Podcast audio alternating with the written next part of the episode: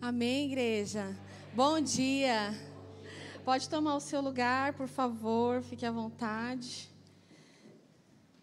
Esse culto tão especial, né? Ceia memorial, onde rememoramos a morte do Senhor até que ele venha. Amém? E hoje o Senhor nos deu essa palavra, né? Gente, olha essa, essa arte, que linda. Jesus no Getsemane, né? Acho que essa arte aí é do, daquele filme A Paixão de Cristo. Quem já assistiu? Muito lindo, né? E muito triste. A gente fica muito impactado quando assiste, mas é muito bom a gente ler, relembrar tudo o que o Senhor Jesus fez por nós naquela cruz. Então, abra sua Bíblia, por favor, no livro de Mateus, que está no Novo Testamento, né? O primeiro livro do Novo Testamento. Mateus, capítulo 26. A partir do versículo 36.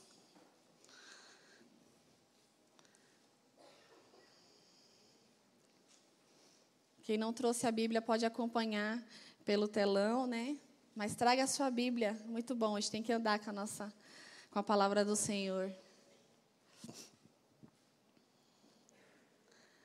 Todos acharam? Amém? Diz assim, então, Mateus 26, a partir do 36. Em seguida, foi Jesus com eles a um lugar chamado Getsemane e disse a seus discípulos: Assentai-vos aqui, enquanto eu vou ali orar. E levando consigo a Pedro e aos dois filhos de Zebedeu, começou a entristecer-se e angustiar-se. Então lhes disse: A minha alma está profundamente triste até a morte. Ficai aqui e vigiai comigo.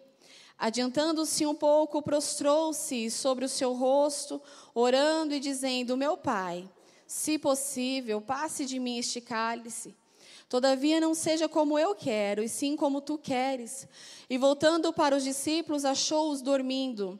E disse a Pedro: então, nenhuma hora pudestes vós vigiar comigo? Vigiai e orai, para que não entreis em tentação. O espírito, na verdade, está pronto, mas a carne é fraca.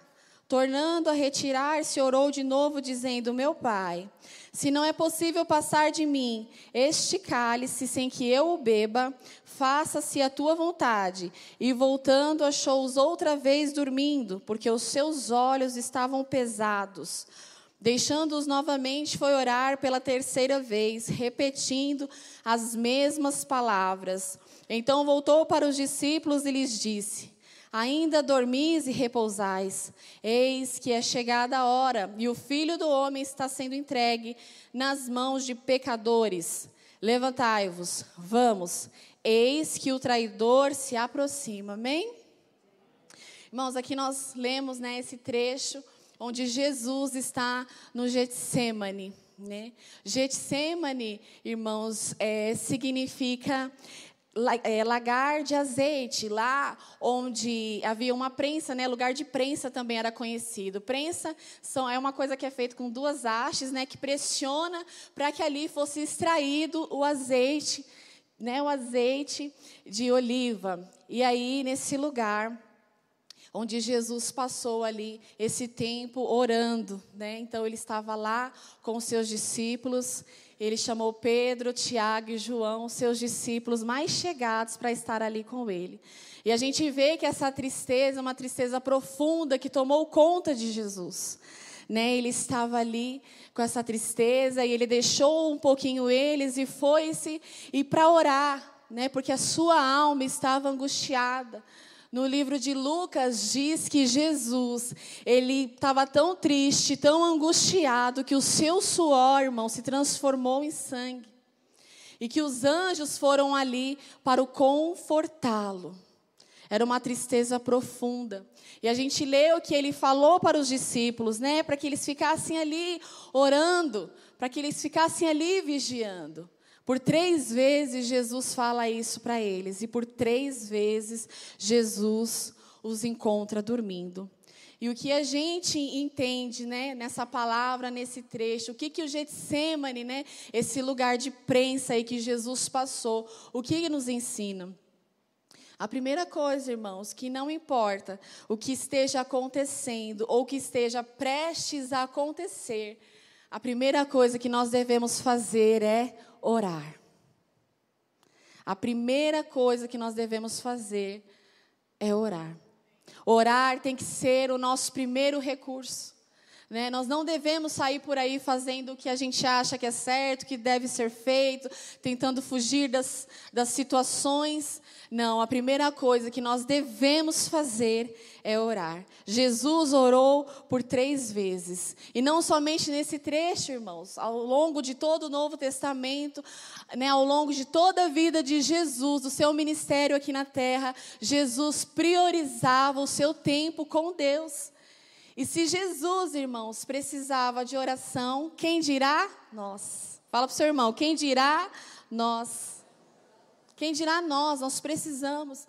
Porque sem oração, irmãos, a, a tristeza nos domina, o medo nos domina, a gente se precipita, a gente dá lugar para a carne, nós acabamos agindo na força da carne. Então, a oração, irmãos, tem que ser o nosso primeiro recurso.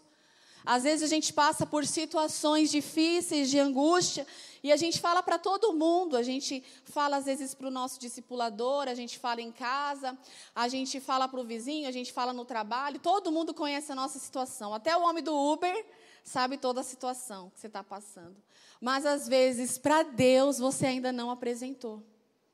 Para Deus, aquele que pode todas as coisas, aquele que pode mudar qualquer situação, a gente às vezes não apresenta. A gente tem negligenciado a oração. E quantas vezes eu já me sentia angustiada, aflita, irmãos, e eu ajoelhava e orava, e dali, irmãos, às vezes a situação não se resolvia, mas eu saía de lá aliviada. Eu saía de lá, irmãos, com meu coração em paz, sabendo que a vontade de Deus, que é soberana, seria cumprida, mas eu estava em paz. A oração tem esse poder. E Jesus, né, depois de orar intensamente por três vezes, como eu disse aqui, né, que, que até o seu suor se transformou em sangue, essa oração tão intensa de Jesus, depois dele sair de lá, ele saiu com a coragem que a gente viu ali, que vamos, é chegada a hora. Depois de orar por três vezes, ele se sentiu encorajado. A gente, ele foi honesto, né? A gente vê como ele foi honesto. Pai, se possível for, passa de mim esse cálice. Ele não escondeu a sua tristeza, ele não escondeu a sua angústia, o seu medo, porque ele iria provar o cálice da ira de Deus. Não era só o sofrimento físico, então ele expressou para Deus aquilo que ele está sentindo, e nós precisamos expressar para Deus também aquilo que nós estamos sentindo. Porque quando nós expressamos aquilo que está nos incomodando, que está nos afligindo, tira de nós o controle e a gente coloca nas mãos de Deus. Coloca nas mãos de Deus. A gente vê, irmãos, que Jesus nesse momento, né, de que a gente viu lá no Getsemane, como a gente leu aqui, os discípulos estavam dormindo por três vezes. E quantas vezes, né, a gente passa por situações que é só nós e Deus, não é verdade? Quantas vezes a gente passa por situações que é só nós e Deus? Por mais que o nosso marido nos ame, se importe, se preocupe, por mais que nossos filhos, nossos pais, por mais que os nossos amigos nos amem, se preocupem conosco, tem situações que é só a gente e Deus. É só a gente e Deus que a gente fala, meu Deus. Mesmo que as pessoas falem, não, eu vou orar por você, eu vou estar com você, mas você fala, quando você fecha a porta do seu quarto, quando você está ali naquela situação, você fala, é somente eu e Deus. É quando chega um diagnóstico, é quando você está tão preocupado com uma situação que, por mais que você fale para as pessoas, elas não conseguem sentir aquilo que só você sente. Porque é uma situação somente sua.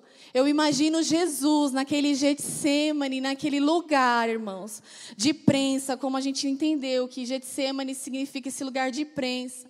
Neste lugar, Jesus estava ali com essa angústia tão forte no seu coração, e ele olhou para o lado, irmãos, e os discípulos estavam dormindo.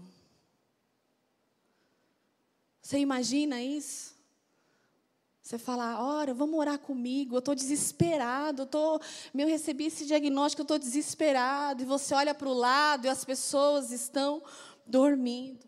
Sabe por quê? Porque a nossa família é limitada, os nossos amigos são limitados. Por mais que nos ame, por mais que se preocupe, eles são limitados. Mas o nosso Deus, Ele é ilimitado. Ele está conosco. Ele é onipresente, Ele está em todo lugar, Ele é onisciente, Ele sabe que está no nosso coração. Ele é onipotente, Ele tem todo o poder. O salmista diz no Salmo 121: Eleva os meus olhos para os montes, de onde me virá o socorro? O meu socorro vem do Senhor que fez os céus e a terra. Aquele que te guarda não dorme, não tosquenejará, nem dormirá o guarda de Israel. Ainda que a sua família durma, ainda que você olhe para o lado e você veja que as pessoas não estão dando importância, não podem te ajudar, eles estão ali, mas você fala: meu, é meu, é, é meu sofrimento, é minha dor. O Senhor, Ele está contigo.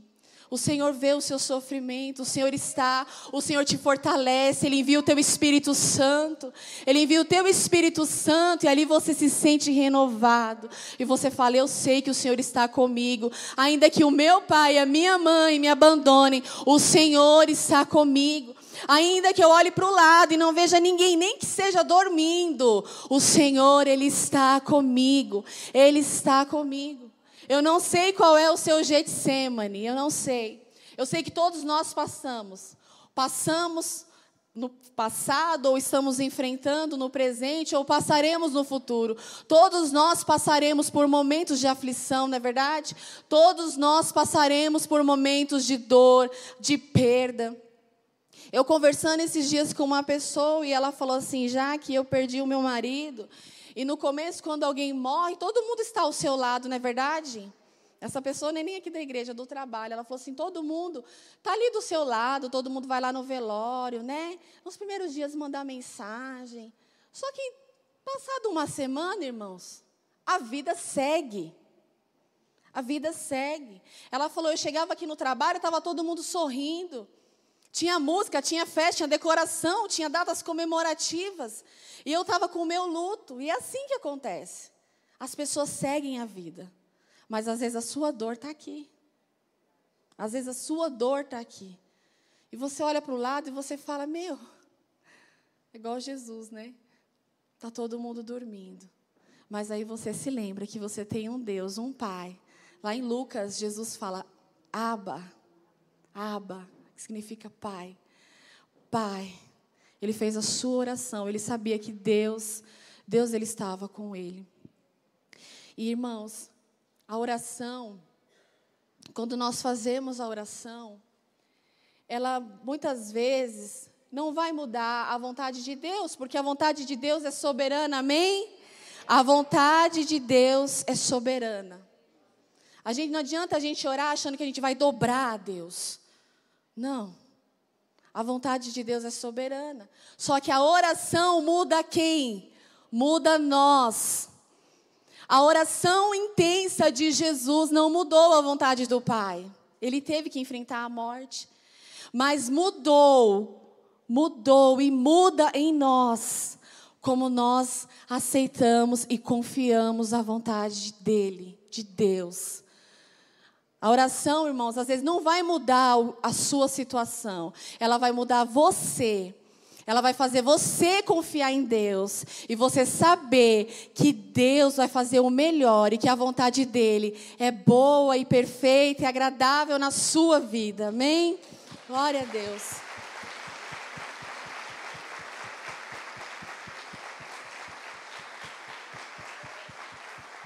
No final, a gente vê que Jesus fala: Eis que é chegada a hora e o filho do homem está sendo entregue nas mãos de pecadores. Levantai-vos, vamos. Eis que o traidor se aproxima. Então, Jesus ali já falou: Vamos levantar. Ele sabia a vontade de Deus não seria mudada. Mas ele sabia, algo tinha mudado dentro dele. E algo muda dentro de nós quando nós oramos. Quando nós oramos, nós tiramos, falamos, Senhor, agora eu sou dependente de Ti, Senhor. Eu sou dependente de Ti. Eu não tenho controle da minha vida. Eu sou, Senhor, pó. Eu não posso nada. Mas eu confio em Ti, por isso eu oro. Eu oro, Jesus. Eu reconheço que é o Teu poder, Pai. É o Teu poder, é o poder do Deus Todo-Poderoso, é que pode todas as coisas. Amém? Jesus nos ensina isso, que sairemos vitoriosos, né? Depois dessa vida de oração, depois de termos orados. E às vezes a gente pensa assim: nossa, mas eu tenho orado, né? Eu tenho, é, tenho orado, eu tenho buscado, mas Deus não fala comigo, Deus está em silêncio, né? Quem já passou por isso? Ah, eu, Deus está em silêncio, parece que Deus não fala comigo. Mas eu vou te falar: até no silêncio Deus fala. Até no silêncio Deus fala. Não é porque Deus está em silêncio que Ele não está trabalhando. Não é porque Deus está em silêncio que Ele não está ouvindo a sua oração. Às vezes a resposta de Deus para a nossa vida é sim, às vezes é não, e às vezes espera. E a gente tem que esperar e confiar. Quando a gente estiver no Getsemane, nesse momento aí de angústia, de dor, que eu e você, que a gente possa confiar. No fim de tudo, Jesus venceu. A Bíblia diz, irmãos, a história de Daniel, um jovem, né? Que se destacava muito no reino, porque a Bíblia diz que ele tinha um espírito excelente. E você sabe que quando uma pessoa se destaca, automaticamente levanta pessoas com inveja, não é verdade? Muitas pessoas na frente te aplaudem, ai, estou feliz por você. Mas só Deus sabe o coração. Muitas pessoas se levantam com inveja. E Daniel não foi diferente. Daniel, como ele tinha esse espírito excelente que a Bíblia diz, se levantaram pessoas com inveja, mas eles não tinham que falar de Daniel, que Daniel era íntegro. Então eles falaram: "Não, vamos falar para o rei, vamos achar então algo, né? E vamos falar para o rei. E eles falaram: Rei, faz um decreto que se alguém pedir alguma coisa em 30 dias, a não ser para o rei, que seja jogado, que seja lançado na cova dos leões. Mas Daniel, irmãos, mesmo sabendo desse decreto, ele entra na sua casa, ele entra no seu quarto com a janela aberta e ele ora a Deus três vezes ao dia. E mesmo com esse decreto de não poder orar, ele, ele ora a Deus três vezes ao dia. E ao rei, embora se lamente, né? Porque ele gostava muito de Daniel, mas havia um decreto, não tinha como mudar esse decreto. Então o rei fala: tem que lançar Daniel, eu não tenho o que fazer. E Daniel é lançado, irmãos, na cova dos leões. E aí eu quero ler Daniel 6, 22, 23, que diz: O meu Deus enviou o seu anjo e fechou a boca dos leões para que não me fizessem dano, porque foi achada em mim inocência diante dele. Também contra ti, ó rei, não cometi delito algum. Então o rei se alegrou sobremaneira e mandou tirar a Daniel da cova. Assim foi tirado Daniel da cova e nenhum dano se achou nele, porque ele crera no seu Deus. Aleluia, glória a Deus.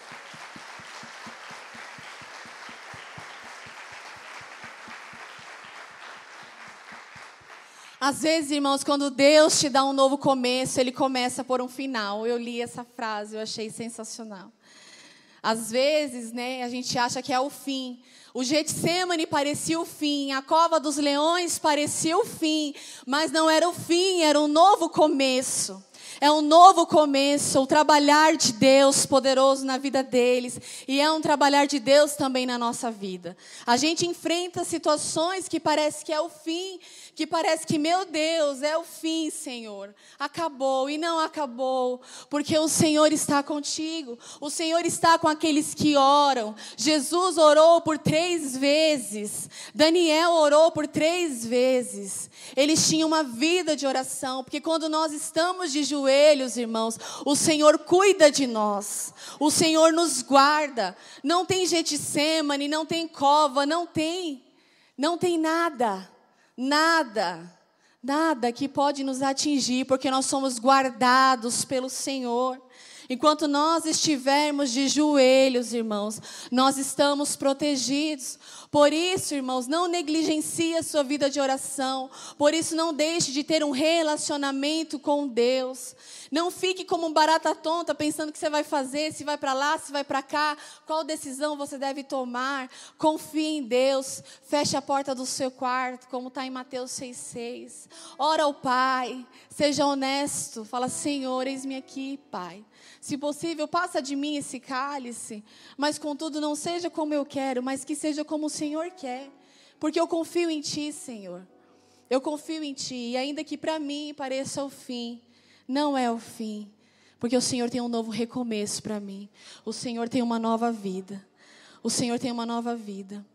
Em Coríntios, 1 Coríntios 15, 55 diz: Onde está, ó morte, a tua vitória? Onde está, ó morte, o teu aguilhão? Jesus venceu e nós venceremos com Ele se tão somente nós confiarmos, se tão somente nós estivermos com esse relacionamento tão profundo com o Pai. Deus não quer que a gente tenha um relacionamento raso, um relacionamento superficial. Não. Deus quer que a gente tenha esse relacionamento profundo. E não é porque nós somos filhos deles, irmãos, que nós não passaremos por provações, por frustrações, por angústias. Ele não poupou o seu filho, irmãos, da cruz. Ele não vai poupar a nós. E não é porque ele não nos ama, é justamente porque ele nos ama, para nos ensinar a confiar e depender somente deles. Não importa, irmãos, quem você tem ao seu lado. Não importa se você tem ou se você talvez nem tenha ninguém. Não importa se você acha do seu lado pessoas dormindo, pessoas que não estão nem aí com seu sofrimento, pessoas que estão alheios a tudo que você está passando. Não importa. Saiba que você tem um pai. Você tem um pai, um aba pai, que está ali à distância de nós de uma oração. À distância de uma oração de nós. A Bíblia diz, Tessalonicenses 5,17, orai sem cessar, orai em todo o tempo. A gente às vezes fica pedindo conselhos para tantas pessoas, pedindo conselhos de como agir, o que deve fazer. A gente às vezes quer desabafar, a gente quer às vezes vomitar tudo que está dentro de nós para as pessoas. E é bom a gente termos sim irmãos de fé para contar, mas primeiramente lembre-se que você tem um pai que está perto de você, que te ouve quando todo mundo está dormindo. Aquelas noites traiçoeiras, sabe? Que está todo mundo dormindo, que você olha para o lado, está tudo escuro, está todo mundo dormindo. Só Deus sabe o que você estava passando. Às vezes uma ansiedade, pensamentos acelerados, uma depressão. Às vezes quando você vai pegar um resultado do médico. Às vezes quando fala, vai lá, você tem que passar lá no RH. Que você fala, meu Deus, o que, que eu faço agora? É nesse momento que você tem um Deus como naquele texto, né, de pegadas na areia, que a gente fala, Deus, onde o Senhor estava? E Jesus fala assim: naquele momento você enxergou só um par de pegadas, porque eu te carreguei no colo. Jesus nos carrega no colo e nos ajuda a enfrentar tudo, tudo, porque Ele está conosco. Eis que estarei convosco até a, até a consumação dos séculos. Há uma promessa para mim e para você, amém? Se coloque de pé em nome de Jesus.